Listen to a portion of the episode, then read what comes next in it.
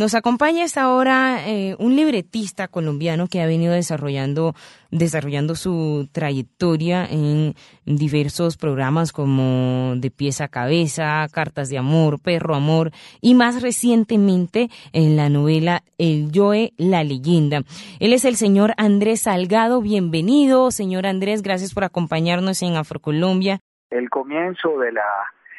del drama, digamos, afrocolombiano en cuanto a personajes e historias,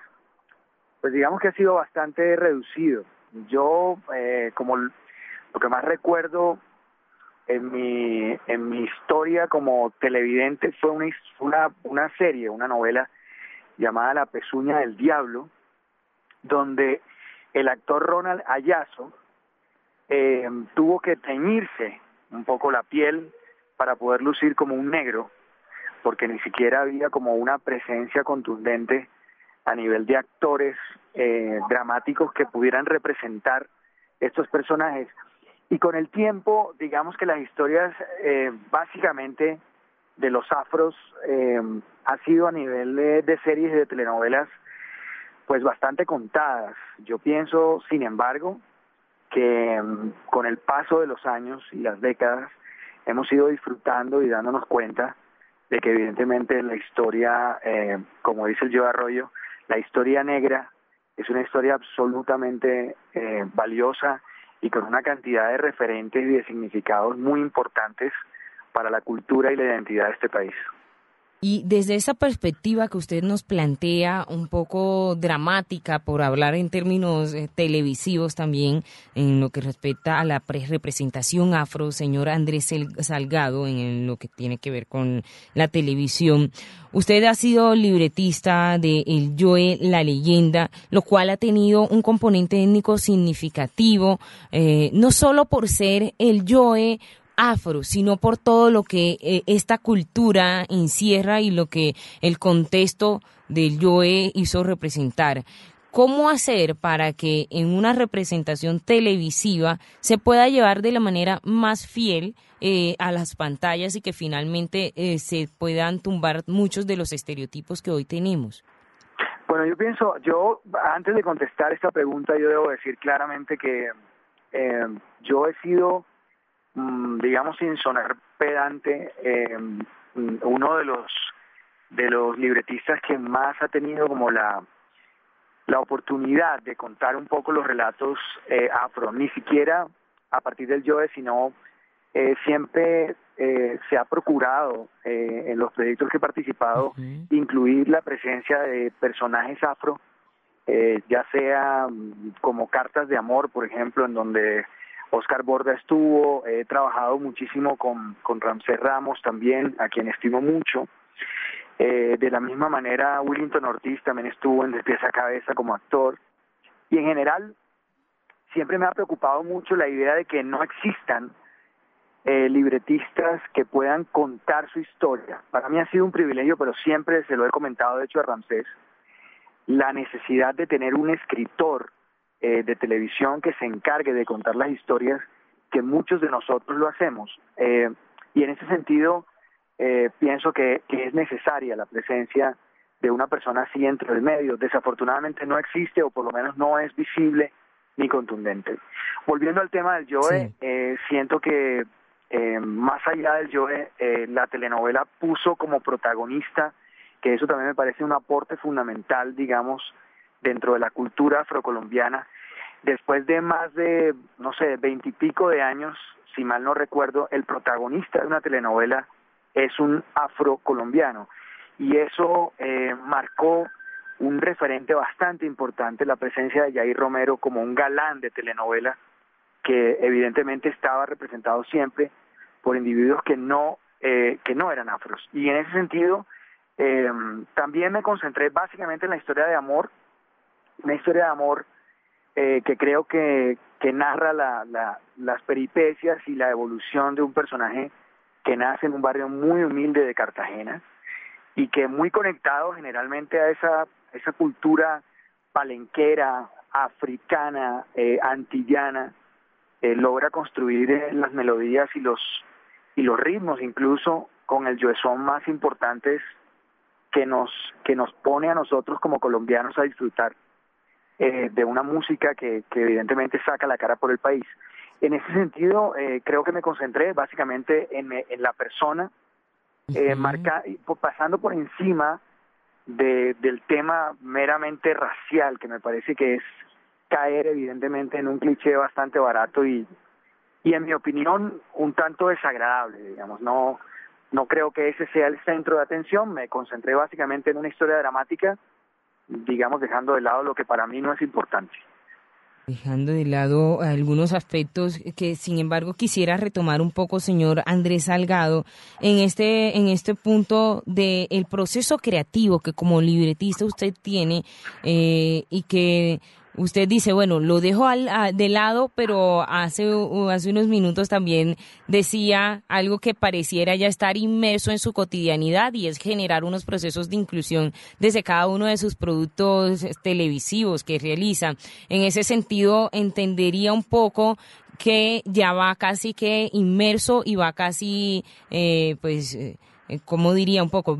va de sí, va inmerso en, este proceso creativo el tema de generar este esta parte de inclusión, señora Andrés Salgado. Por eso preguntarle cuáles serían esos elementos que se tienen en cuenta en un proceso creativo a la hora de escribir este libreto o estos libretos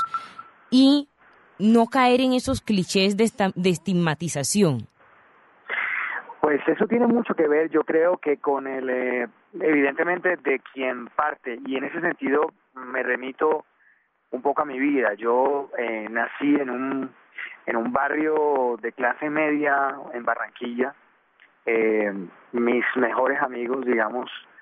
en el barrio eh, eran indistintamente, no solamente, pues completamente mezclados, digamos. Es que yo desde muy pequeño entendí que este es un país en donde no hay, o por lo menos vivía en un barrio, en una cultura barranquillera en donde el tema de la exclusión, al menos en mi barrio, no era, no era presente. Y de alguna manera, eh, buena parte de las historias que yo cuento en la televisión eh, tienen referentes muy míos, digamos, muy de mi propia realidad. El barrio de Cartas de Amor era un barrio muy parecido al barrio donde yo vivía, en Barranquilla, donde yo crecí. Y en ese sentido, eh, pues yo no, no alcanzo como a tener esa, esa, como esa prevención o ese detalle, simplemente encuentro que mis amigos pertenezcan a la etnia que sea, eh, tienen unas historias y me parece que cualquiera que escribe para televisión tiene que entender o cualquier persona que trabaja con la creatividad o con la escritura tiene que entender que las historias están por encima de cualquier cosa y que evidentemente cada historia tiene una, una cultura determinada, pero también cada historia tiene un sentimiento que es que es más allá de cualquier raza o de cualquier etnia. Y yo siento que, que lo importante es el drama, lo importante es contar una historia que sea contundente y sobre todo personajes que no dejen para nada eh, como ese halo de, de olvido, sino que siempre queden en la memoria de la gente. Yo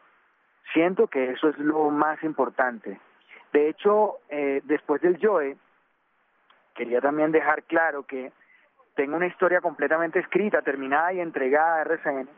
que es la historia de Bencos Viojó. Sí. Es una historia maravillosa que el canal, pues digamos, eh, adquirió y que bueno, eh, eso también me parece importante porque creo que también esa sí fue con mucha intención de que de que la de que la la afrocolombianidad tuviera también claro alguien eh, tan importante como Bencos que marcó eh, tanto orgullo y, tanta tanta decisión frente a frente a su propia etnia. Entonces, en conclusión, creo que las historias están por encima de todo. Bueno, y usted acaba de decir, Andrés, que acaba de entregar este material, sin embargo, creo que no, no me perdonaría si no le pregunto cuál es el enfoque que tiene esta, esta historia, narrada en un referente, en el referente máximo de la libertad que tenemos en la población afrocolombiana, el señor Domingo Bencos Biojó. Sí, es una, es una historia maravillosa, es una, es una serie, eh, una serie larga, digamos. Eh, básicamente la serie surge porque cuando estaba en Palenque, en donde he ido muchísimas veces eh, tratando de, hacer una metáfora un poco de la canción La Rebelión del Joe. Eh, descubrí en el centro de la plaza a este personaje que pensé que era más bien un esclavo que se había liberado y no sabía exactamente que estaba de Bencos, y la familia Salgado, que de hecho también vive mucho en Palenque. Sí, la maestra eh, Graciela Salgado, la de la dinastía Batata. Exactamente, exactamente, pues digamos que eh, con, con los Salgado de allá eh, tenemos una, o por lo menos con algunos, logro, logro tener o tuve alguna comunicación y pude entender un poco la historia de Bencos y en ese sentido el proyecto tomó fuerza, el canal lo compró. Y básicamente es la historia de un príncipe, de un príncipe maravilloso que siendo un, una persona muy importante de la nobleza en lo que en este momento es Senegal, es apresado por una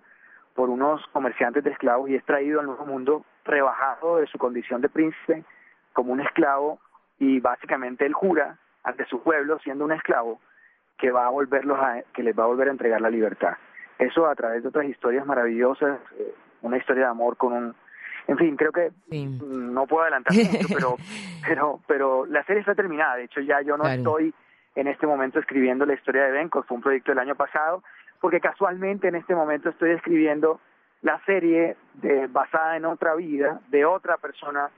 que no es colombiana, pero que sí es muy africana, muy afro, que es Celia Cruz. Que es Celia Cruz. hombre. No, ahí tenemos que sentarnos un rato y traerlo acá a seguir escuchando y hablando acerca de este tema. Andrés, Andrés, quiero una última pregunta a propósito de este trabajo investigativo que venía realizando el año pasado para esta producción de Bencos Biojó. ¿Qué tanto hubo algún tipo de acercamiento con el colectivo de comunicaciones eh, del Palenque de San Basilio o Cuchasuto? No, no, con este colectivo no, pero pero en Palenque estuvimos. eh, de hecho, en Palenque, en Palenque es un lugar en donde siempre o procuro estar, eh,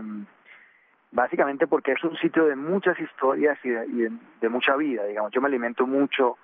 eh, es uno de los sitios preferidos, digamos. Bueno, ahí les recomiendo eh, hay muchos de los contenidos, de hecho todos los contenidos que vienen desarrollando este colectivo de comunicaciones eh, de Cuchasuto en el palenque de San Basilio, porque bueno, digamos que es uno, es uno de esos procesos de memoria importante por resaltar y que bueno, ahí se los dejo en cuenta para que lo tengan. Señor Andrés Salgado, muchas gracias por habernos acompañado en Afrocolombia. gracias a ustedes, un abrazo y que estén muy bien.